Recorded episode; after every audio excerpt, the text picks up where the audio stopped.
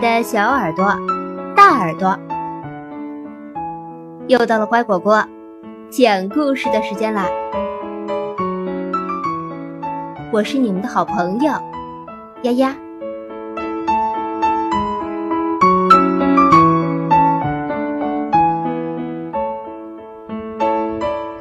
中国幽默儿童文学创作《任蓉蓉系列》。大大大和小小小历险记第六回，小小小从大大大的脚板里拔出了一棵大树。话说，大大大为小小小的小感到可笑可怜，也就为自己的大感到得意自豪。正在忍不住手舞足蹈的时候，忽然一下子跌坐在地上，双手抓住一只脚，呜哇呜哇大叫。这只脚痛得他都要哭出来了。他坐在那里，把这只光脚看来看去，可脚上一点伤也没看出来。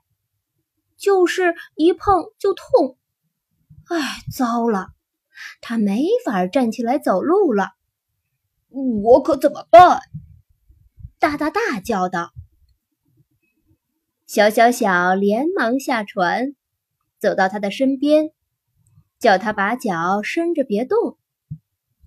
小小小从小船上拿来登山用具。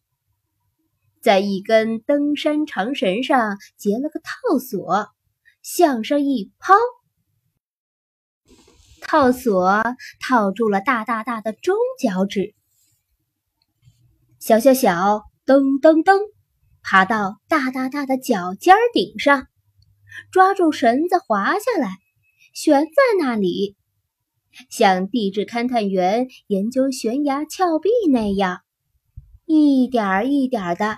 检查他的大脚板、大脚趾、二脚趾、中脚趾、四脚趾、小脚趾都没事儿，脚板心也好好的。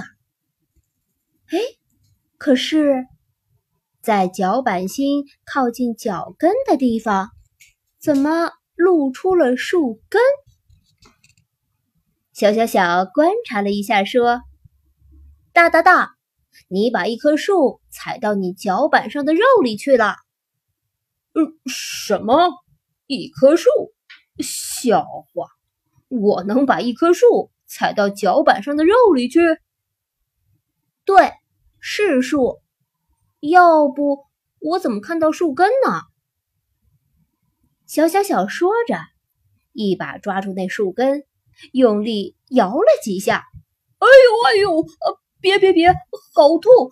哎呦，这不是树，是根刺。明明是树，瞧，小小小又要摇树根。呃，好吧好吧，就算是树，那怎么办呢？我连看也看不出来。你看不出来？我可看得清清楚楚，一看树根就知道，还是棵大树呢。嗯，这么办，你别动，我来给你拔树。真是笑话，是挑刺儿，不是拔树。明明是树，你不信，我来摇树根给你看。哦，好了好了，就算是拔树吧。只好请老弟给帮帮忙了，不拔掉它，我可没法走路啊！小小小仔细观察，原来大大大嘲笑小小小的时候太高兴了，跳着跳着，把脚狠狠的一顿，顿得过重，这棵树一直插到肉里。只露出点树根在外面，而且给皮微微包住。别说他看不见，就算是看见了，他的大手指也无法夹住它。可在小小小看来，这棵树实在不小。他用力抓住树根，把周围的皮轻轻拨开，然后用双手把树狠狠地往外拉。哎呦哎呦！大大大哇哇叫起来。小小小停了手，到底拔不拔？呃，拔拔拔！大大大连忙回答：“虽然痛，但是没有别的办法，只好咬紧牙关忍住。”小小小也咬紧了牙关，用尽他的力气使劲拉树。他汗水直流，为了救他的朋友，他真是连吃奶的力气也使出来了。等到树干一露头，因为树干是光溜溜的，接下来倒也顺利，连树干带树冠，呼的一下都拉出来了。树啪嗒一声落到地上，一看，哟，足有小小小的三个半人那么长。小小小紧接着也顺着绳子滑下来，上气不接下气。哎呦，好了吗？我倒觉得舒服多了。大大大闭着眼睛，还在咬紧牙关等着，什么也没有看见。好了，小小小叫着回答：“瞧，这不是一棵大树。”大大大一听小小小这叫声，睁开一只眼睛看看，呃，在哪里？呃，在哪里？他顺着小小小的手指看，看到了，嘿，是根刺，还说是根刺呢！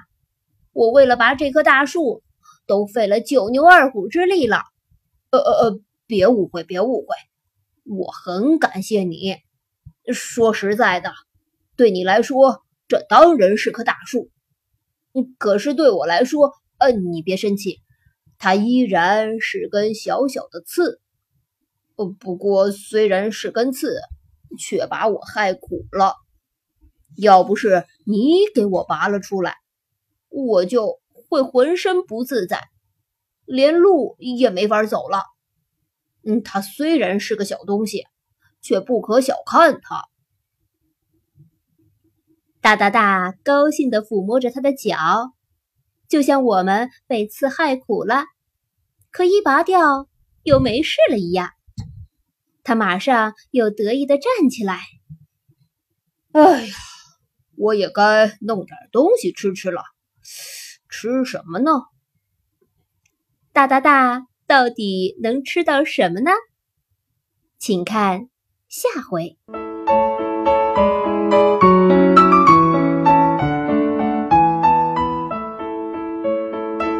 今天的故事就讲到这儿，感谢收听。更多故事请订阅或收藏。乖果果讲故事，再见喽。